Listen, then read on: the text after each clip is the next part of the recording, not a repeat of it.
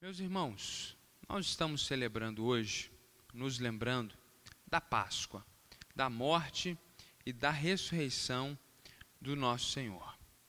Jesus começa seu ministério aos 30 anos de idade e por três anos e meio foi o maior ícone da Palestina e talvez podemos dizer mesmo até do Oriente Médio e de outras regiões, porque o texto bíblico diz que pessoas de outros lugares vinham conhecer Jesus, conversar com Jesus, tamanha sua fama no primeiro século.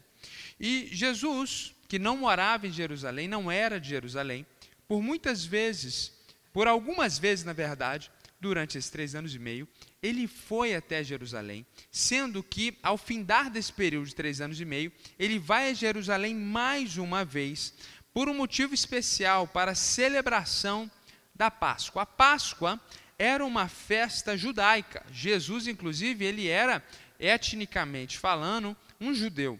E ele vai participar da celebração da Páscoa em Jerusalém, porque todos que podiam assim faziam, porque Jerusalém era onde estava o templo, a expressão máxima da religiosidade judaica, e a Páscoa era uma festa religiosa de celebração e de lembrança de como Deus, de uma forma poderosa, livrou o seu povo da escravidão, do Egito. Inclusive, a palavra Páscoa é uma transliteração de uma palavra hebraica que significa passagem. É uma alusão ao momento em que, na última praga que Deus envia ao Egito, o anjo passa e ceifa a vida dos primogênitos do Egito, mas passa por cima da casa dos israelitas, porque eles tinham colocado sangue de cordeiro nos umbrais da porta.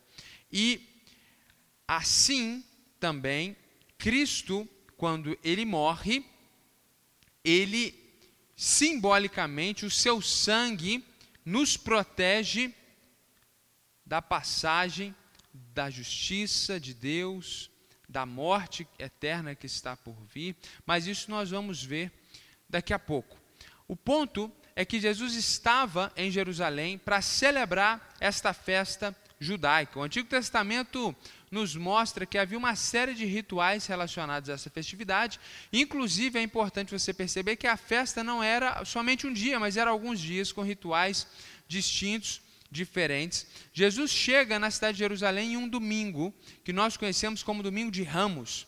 Porque quando ele vai entrar na cidade, e é importante nós nos lembrarmos que a cidade de Jerusalém, como muitas da antiguidade, era uma cidade cercada, ele então, ao entrar, nenhum jumentinho emprestado, as pessoas colocam suas túnicas e roupas no chão para que aquele jumentinho pudesse passar carregando Jesus. A fama era muito grande, o afã da sua chegada era muito grande.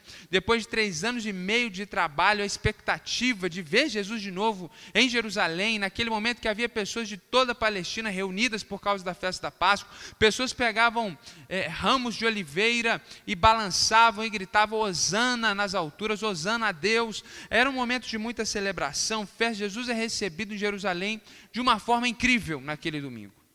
Ninguém podia imaginar que ainda naquela semana ele morreria. Nós temos então o relato da última ceia na quinta-feira à noite, e após aquela, aquela janta junto com seus discípulos, ele vai orar e ele acaba sendo preso, passando a, a madrugada de quinta para sexta já em sofrimento, já preso, sendo interrogado, e na sexta-feira nós temos os eventos terríveis da sua morte. É importante você entender que tudo isso já é durante a festividade da Páscoa. Tudo isso está se passando na última Páscoa que Jesus esteve aqui na terra. Jesus morre às três da tarde da sexta-feira, que hoje nós chamamos Sexta-feira da Paixão, da paixão de Cristo, do sofrimento de Cristo. E Jesus tinha dito aos seus seguidores que isso iria acontecer. Ele tinha dito isso algumas vezes durante o período que ele estava com os apóstolos e discípulos, e tinha dito também nessa quinta-feira antes de ser preso. Era natural, então, nós que estamos olhando aqui hoje, depois de séculos, que eles estivessem preparados para a ressurreição de Jesus. Agora, o que você precisa refletir é que ninguém que tinha dito, eu morrerei e vou ressuscitar, e de fato nós não temos registro histórico de que alguém tenha dito isso, mas se alguém tivesse dito isso, nunca antes ocorreu. De forma que o que Jesus estava dizendo, que para nós parece simples, porque nós já conhecemos toda a história e cremos nisso, sobretudo nós que nascemos no país cristão e sabemos desde a infância da ressurreição de Jesus, aqueles homens nunca tinham visto alguém que tivesse morrido e predito a sua ressurreição voltar a viver. Nunca. Eles já tinham visto Jesus ressuscitar pessoas. Agora, Jesus dizer que ele ressuscitaria a si mesmo era de fato algo que gerava dúvidas e dificuldades para aqueles seguidores. E quando Jesus morre na sexta-feira, nós temos um contexto muito triste. Nós temos tristeza daqueles homens que viram um amigo morrer. Eles têm a tristeza da família de Jesus. Há muitas dúvidas. Eu imagino, sobretudo no sábado, porque eles, depois talvez de algumas poucas horas de sono, aqueles que conseguiram dormir diante daquela terrível sexta-feira, eles lembravam do que acontecia, do, que, do que tinha acontecido na sexta e olhavam para o futuro e para o domingo e se lembravam do que ele tinha dito, que ele ressuscitaria, e eles ficavam naquela angústia: será que isso vai acontecer verdadeiramente? Será que isso vai acontecer de fato? Então havia muita dúvida, muita tristeza, muita lágrima, muito sofrimento e muita desesperança. As pessoas, a população colocou em Cristo Jesus a expectativa e a esperança de uma mudança social, uma mudança diante da dominação do Império Romano. E quando Jesus morre, ainda aqueles que acreditavam verdadeiramente em Jesus, poucos eram os que de fato estavam cheios de esperança e certeza que ele ressuscitaria. É um momento de dor, é um momento de sofrimento. E aí nós chegamos no domingo, pela manhã. E é esse o texto que nós queremos ler nessa noite. Lucas, capítulo 24, nós leremos do verso 1 até o verso 9, exatamente esse primeiro relato da ressurreição de Jesus. O texto bíblico diz assim: Mas, no primeiro dia da semana, ou seja, no domingo, alta madrugada, ou seja, estava quase amanhecendo, as mulheres foram ao túmulo, não qualquer mulheres, quaisquer mulheres, mas mulheres que seguiam a Jesus, e mais para frente o texto, inclusive, dá os seus nomes. Elas foram até o túmulo levando os óleos aromáticos que haviam preparado, parte daquela cultura de preservação do corpo do falecido. Naquele período era muito comum que corpos fossem colocados dentro de túmulos, dentro de rochas, e era preparado uma série de óleos e especiarias para auxiliar no processo de decomposição daquele corpo, para que o odor não fosse tão terrível, enfim. Uh, isso não acontecia com todas as pessoas, mas acontecia muitas vezes, sobretudo com aqueles que tinham algum tipo de posse. E apesar de Jesus não ser rico, ele tinha apoiadores que provavelmente patrocinaram aqui esse momento para que essas mulheres pudessem honrar o corpo de Jesus. Elas não estão indo ao túmulo porque elas estão esperando ver Jesus ressuscitado. Pelo contrário, elas estão levando óleos, especiarias, para ungir o corpo de um morto. E o texto bíblico diz que quando elas chegam, elas encontraram a pedra removida do túmulo. Então, como eu disse, eles eram enterrados como que em cavernas, não enterrados, né, colocados muitas vezes dentro de cavernas e, e haviam pedras em formas de circunferência que pudessem rolar para que esse, esse túmulo então fosse assim fechado. E encontraram a, essa pedra removida, de forma que o túmulo estava aberto. Aqui eu acredito que já havia no coração daquelas mulheres muita ansiedade, expectativa. Eu não sei se elas se lembraram da promessa que ele ressuscitaria, o que, que elas imaginaram que estava acontecendo, mas eu tenho certeza que a ansiedade, a adrenalina subiu, e elas entram e não encontram o corpo de Jesus. Jesus não estava ali, o corpo de Jesus não estava naquele lugar. E antes que o texto bíblico nos mostre o que se passou no coração, na mente daquelas mulheres. O texto bíblico diz então, no versículo seguinte, que elas estavam perplexas a esse respeito, sem saber o que falar, sem saber o que se passava. Então apareceram-lhes apareceram dois homens com roupas resplandecentes, provavelmente dois anjos, certamente podemos ver dois anjos em formato humano, e as suas roupas resplandecentes indicam a sua origem celestial, e, estando elas com muito medo e baixando os olhos para o chão, eles disseram: Por que vocês estão procurando entre os mortos aquele que vive?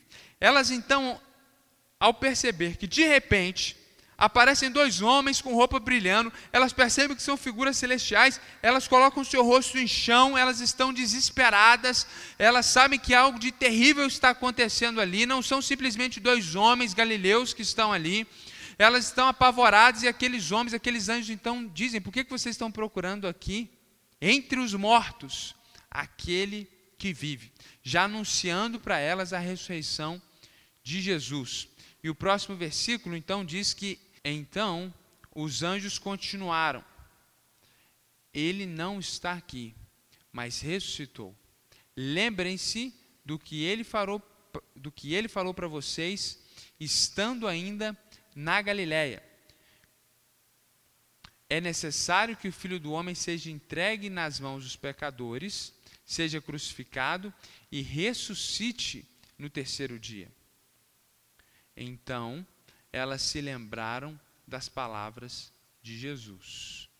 Então, aquele, aqueles anjos não só anunciam que Jesus tinha ressuscitado, mas lembra aquelas mulheres que ele já tinha predito isso, que Jesus tinha profetizado a respeito disso e que o que estava acontecendo era o cumprimento que ele tinha dito.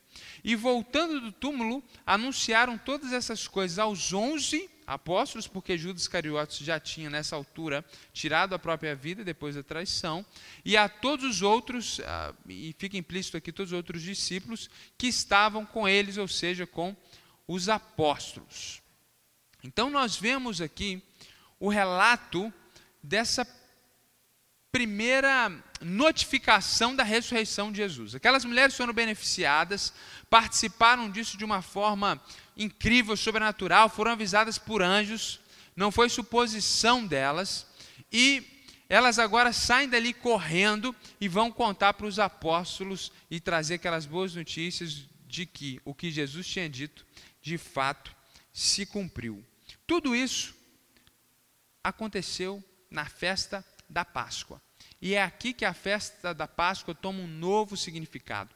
A partir desse momento, então, a Páscoa não é só celebração e eh, uma nova vivência de Deus ter liberto o povo da escravidão do Egito. A partir de agora, a Páscoa é uma representação, uma memória da morte de Jesus e da ressurreição de Jesus.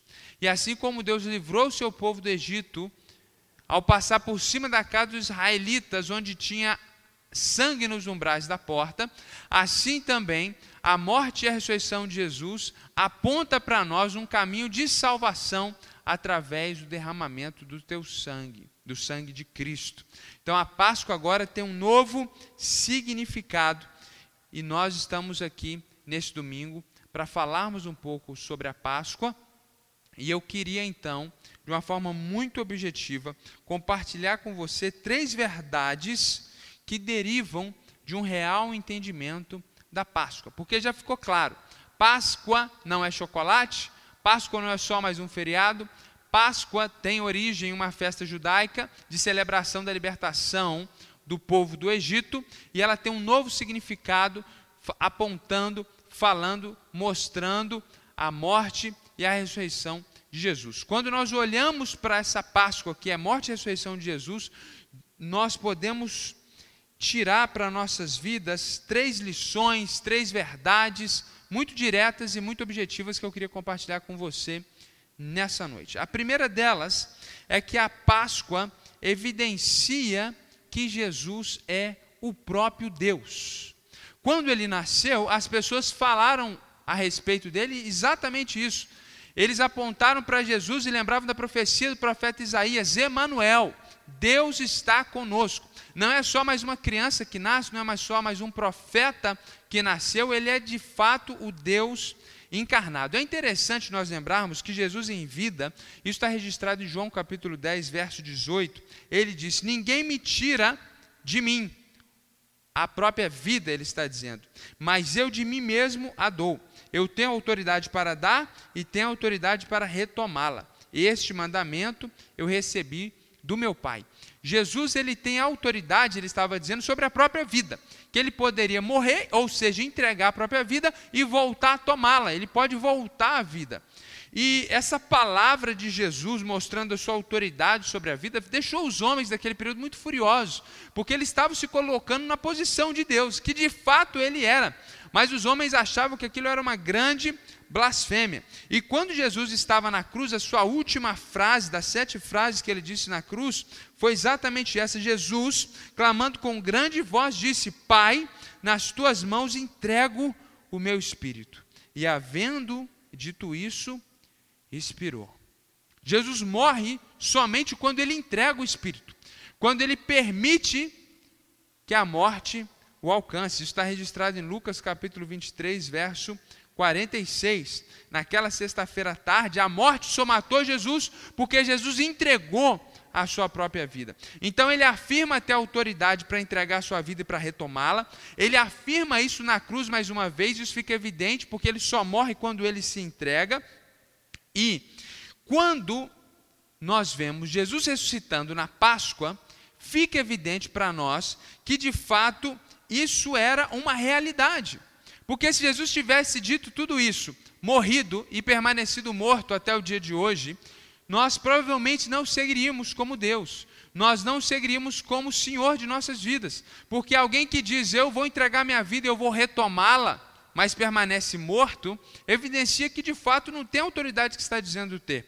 Mas Jesus, pelo contrário, depois de três dias, naquela Páscoa, ele volta a viver. Jesus ressuscita dentre os mortos.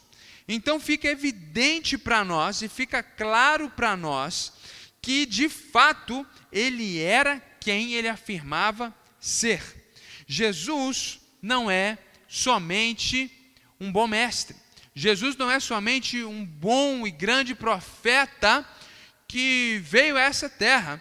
Jesus não é um caminho para o seu sucesso, não é um degrau. Jesus e o nome de Jesus não é algo místico que você usa para expelir maus espíritos e maus olhados e atrair a sorte sobre você. Jesus não pode ser alguém que você recorre somente na Páscoa, no Natal. Isso se o Papai Noel e o Coelhinho da Páscoa deixarem os chocolates. É, é, o capitalismo colocou símbolos que cada vez mais diminuem o verdadeiro sentido da Páscoa, o verdadeiro sentido do Natal.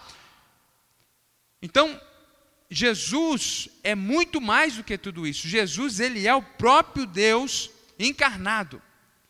E se nós cremos na Páscoa e cremos que a Páscoa é morte e ressurreição de Jesus, isso implica em aceitarmos essa verdade de que Jesus, ele é o próprio Deus encarnado porque nenhum homem tem autoridade para entregar sua vida e para retomá-la. O único que é autor da vida e tem poder sobre a vida e a morte é o próprio Deus. Por isso nós cremos na divindade de Cristo. E a Páscoa nos, nos anuncia isso.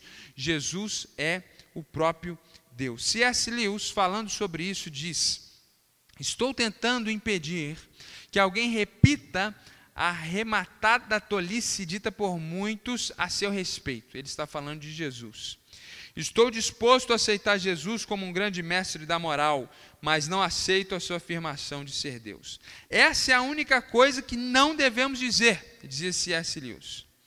Um homem que fosse somente um homem e dissesse as coisas que Jesus disse, não seria um grande mestre da moral, seria um lunático no mesmo grau de alguém que pretendesse ser um ovo cozido.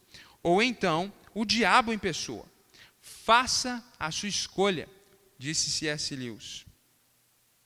Ou esse homem era e é o filho de Deus, ou não passa de um louco ou coisa pior. Você pode querer calá-lo por ser um louco, pode cuspir nele e matá-lo como um demônio, ou pode prosternar-se a seus pés e chamá-lo de Senhor e Deus. Mas que ninguém venha com paternal condescendência dizer que ele não passava de um grande mestre humano. Ele não nos deixou essa opção e não quis deixá-la. Agora, parece-me óbvio que ele não era nem um lunático, nem um demônio. Consequentemente, por mais estranho, assustador e inacreditável que possa parecer, tenho que aceitar a ideia de que ele era e é Deus, disse S. Lewis em trecho do seu livro Cristianismo Puro e Simples. Essa é a primeira verdade que emana da Páscoa. Jesus é Deus, senão não há ressurreição. E se Jesus é Deus, você precisa radicalizar, transformar a maneira com que você vive e a maneira com que você lida com Ele.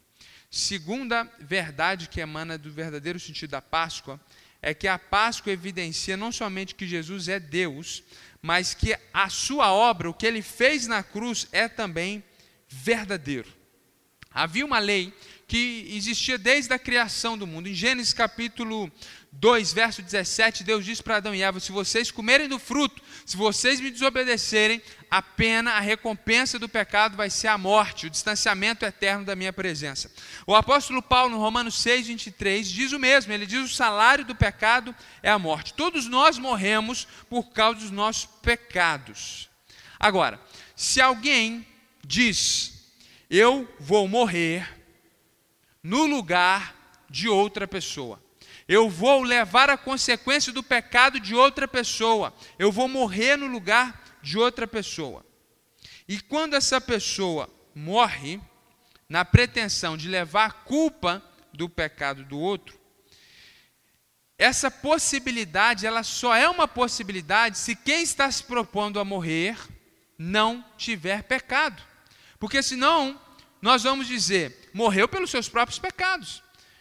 Veja, se eu digo eu vou morrer pelo pecado do meu ente querido e venho a morrer, naturalmente as pessoas vão dizer, ele está pagando o salário do próprio pecado. Quem garante que ele tem autoridade para pagar o pecado do outro?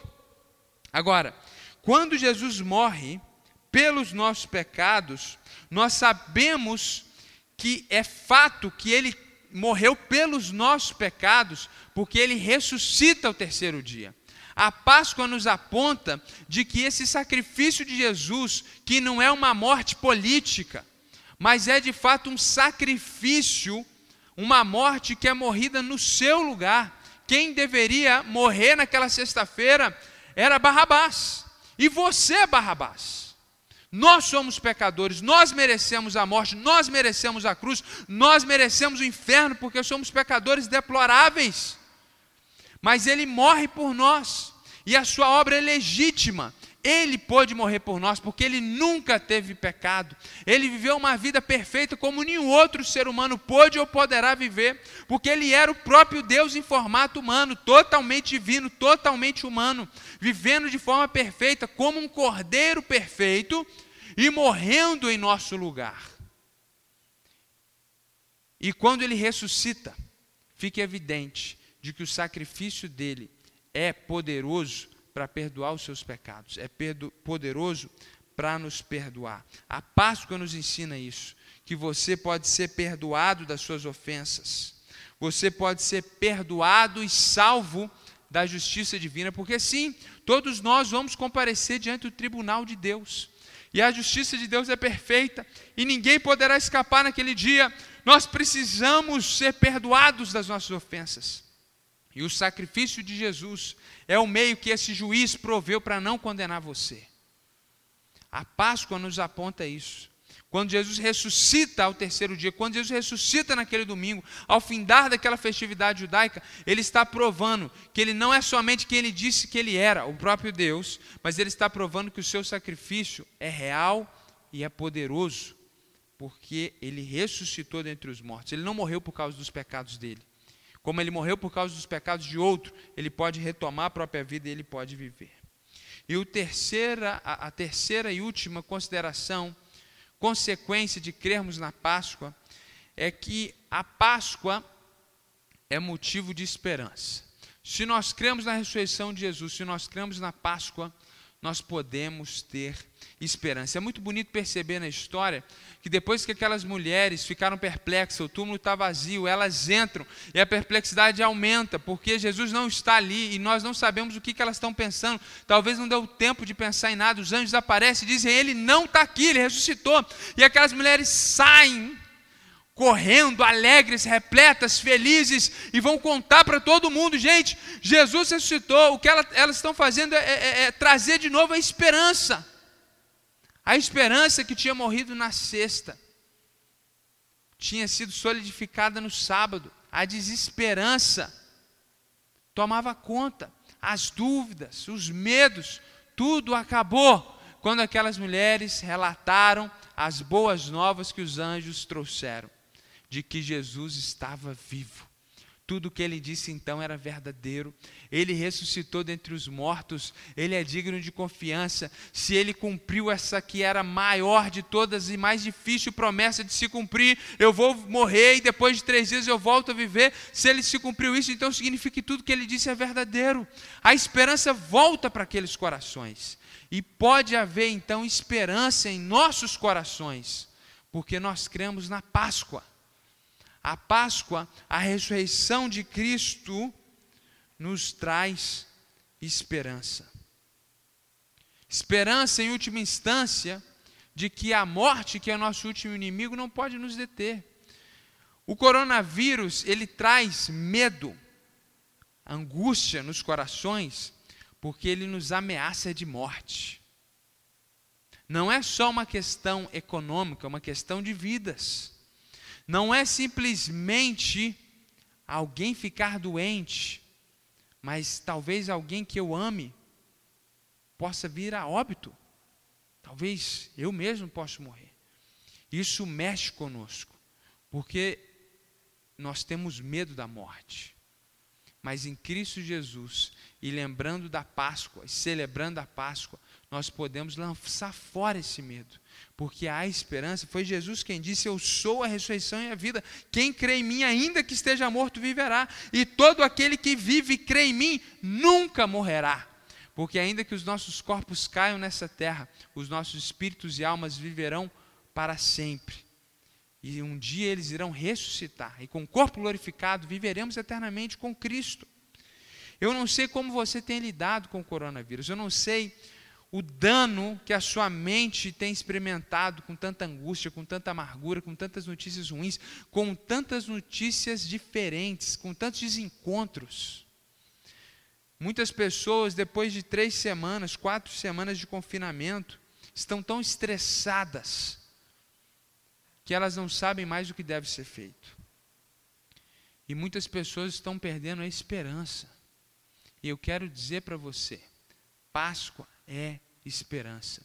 Se Jesus ressuscitou dentre os mortos e nós cremos nele, nós também seremos por ele ressuscitados. E aí a pandemia passa a ser algo pequeno, porque Jesus ressuscitou dentre os mortos. Ele está vivo, nós não estamos sozinhos. Ele está no barco conosco. Pode parecer que ele está dormindo, mas no tempo certo ele vai acalmar essa tempestade. O Senhor ressurreto, o Deus vivo, Cristo Jesus, se Ele é o Senhor da sua vida, não há motivo para você temer. Meus irmãos, a Páscoa nos aponta e nos traz certeza de que Jesus, ao ressuscitar ao terceiro dia, ele era de fato o próprio Deus. A Páscoa nos lembra que a obra de Cristo, o sacrifício de Cristo Jesus naquela cruz, ele foi verdadeiro e ele é digno de confiança. A Páscoa nos traz esperança. Concluindo, o que eu diria para você é que o verdadeiro sentido da Páscoa é a ressurreição de Jesus. A ressurreição de Jesus é o verdadeiro sentido da Páscoa. E a ressurreição de Jesus testifica da sua divindade, do valor da sua obra e da esperança que emana desse sacrifício. Portanto, eu queria dizer algo a você, que está me ouvindo, talvez recebeu um link, recebeu uma mensagem de um familiar, de um amigo, em um grupo de WhatsApp, e está ouvindo essa mensagem nessa noite. E você não é que não sabia que a Páscoa representava a ressurreição de Jesus. Mas a Páscoa e a ressurreição de Jesus não significa nada para você, a não ser uma questão religiosa distante. Eu quero dizer para você que ou você acredita na Páscoa como de fato ela é, um apontamento e uma verdade da ressurreição de Jesus, de forma que, se Jesus ressuscitou, Ele é Deus, o seu sacrifício é verdadeiro, não há outra opção para você a não ser se prostrar nessa hora, na sua casa, e entregar sua vida para Cristo Jesus. Porque Ele é o Deus de todas as coisas e é Deus da sua vida e Senhor da sua vida. Agora, se você não crê que Ele é Deus, você pode acreditar então que a Páscoa é só para o coelhinho e para o chocolate. Porque não há meio termo. Ou tudo que ele disse é verdadeiro, ele era quem ele disse ser, a sua obra é verdadeira, ele ressuscitou no terceiro dia, então ele é digno de ser adorado e vamos servir a esse Deus. Ou fiquemos somente com o coelhinho da Páscoa. Eu não sei qual é a sua posição, mas eu quero te encorajar nessa noite a dar um passo de fé, a entregar sua vida para esse Jesus que não é simplesmente um bom nome, mas é o próprio Deus. Ele criou você, ele é digno da sua adoração. Você foi projetado para viver segundo os parâmetros dele, você foi projetado para viver para ele. Não deixe que um momento tão maravilhoso como esse, como a Páscoa, onde nós lembramos desse feito incrível, inédito e único na história da humanidade, seja só um feriado na sua vida. Entregue a sua vida ao Senhor Jesus, reconheça quem Ele é. E Ele tem algo novo para fazer na sua vida. E na verdade, você vai nascer de novo, tudo vai começar. Agora você vai começar a viver de verdade. Saber que Páscoa é ressurreição de Jesus não significa nada. Ter esse conhecimento intelectual não significa nada. Isso precisa ser uma verdade no seu coração. Isso precisa impactar a forma que você vive. Então, nessa Páscoa inusitada, estamos de quarentena. Talvez a primeira vez na sua vida que você passa uma Páscoa, um feriado, sem possibilidade de viajar, sem descansar, mas em quarentena, em casa, e talvez de uma forma muito inusitada, mas por providência divina, essa mensagem chegou até você. Eu quero convidar você a entregar a sua vida para aquele que ressuscitou ao terceiro dia para aquele que trouxe sentido verdadeiro à Páscoa. Assim como Deus libertou o povo no Egito, Deus quer libertar e trazer liberdade verdadeira a você através de Cristo Jesus. Eu quero orar por todos nós, especialmente por você que quer entregar sua vida a Cristo. Vamos orar juntos. Feche seus olhos onde você estiver. Você que deseja nessa noite entregar sua vida a Cristo Jesus, você que deseja nessa noite fazer um compromisso com Deus, você que deseja nessa noite reconhecer que Ele é Deus sobre a sua vida, onde você estiver, se ajoelhe, feche seus olhos, vamos orar ao Senhor. Pai, nessa hora, nós queremos te agradecer, porque na Páscoa, o Senhor se entregou por nós, o Senhor ressuscitou o terceiro dia. Muito obrigado, porque aquela tumba está vazia. Muito obrigado, porque quando nós vamos até aquele local, nós vemos, Senhor, a pedra removida e aquele local vazio, assim como aquelas mulheres o encontraram. Muito obrigado, porque o Senhor está vivo, o Senhor está conosco e nessa hora o Senhor está com essa pessoa prostrada, com seus olhos fechados, entregando a vida dela a Ti. Eu sei, eu creio que o Senhor está com ela, Deus, que nessa hora, Senhor, o Senhor transforme a vida dela que o Senhor coloque um coração de carne no lugar desse coração de pedra, que o Senhor traga a vida, que o Senhor ressuscite esse espírito que estava morto pelo pecado e que a vida dessa pessoa nunca mais seja a mesma, Pai. Em nome de Jesus, transforma essa vida e que o verdadeiro sentido da Páscoa não seja simplesmente uma verdade intelectual, mas algo que transforma a vida dessa pessoa para sempre. Deus, em nome de Jesus, nós te louvamos por todas as coisas, nós te bendizemos e oramos, Senhor Deus, pelo teu povo, aqueles que creem no sentido da Páscoa, Senhor, para que eles vivam de acordo com esse fato e vivam cheios de esperança. Deus, aquela tragédia da sexta-feira, aquela depressão do sábado, ela simplesmente passou diante do fato de que o Senhor ressuscitou. O Senhor está vivo, o Senhor está conosco. Toda tragédia, tristeza ao nosso redor podem ser silenciadas e minimizadas, porque Cristo Jesus está vivo. Isso nos traz esperança, Senhor. E que assim como aquelas mulheres foram portadoras dessa esperança, nós também, que cremos em Ti, sejamos em tempos difíceis, pessoas que vão levar esperança a outros. Essa é a minha oração pela Tua igreja. Que ela seja canal de esperança para outras pessoas. Em nome de Jesus, nosso Deus ressurreto, é que nós oramos. Amém. Jesus abençoe a sua vida. Tenha uma semana cheia de esperança. Boa noite.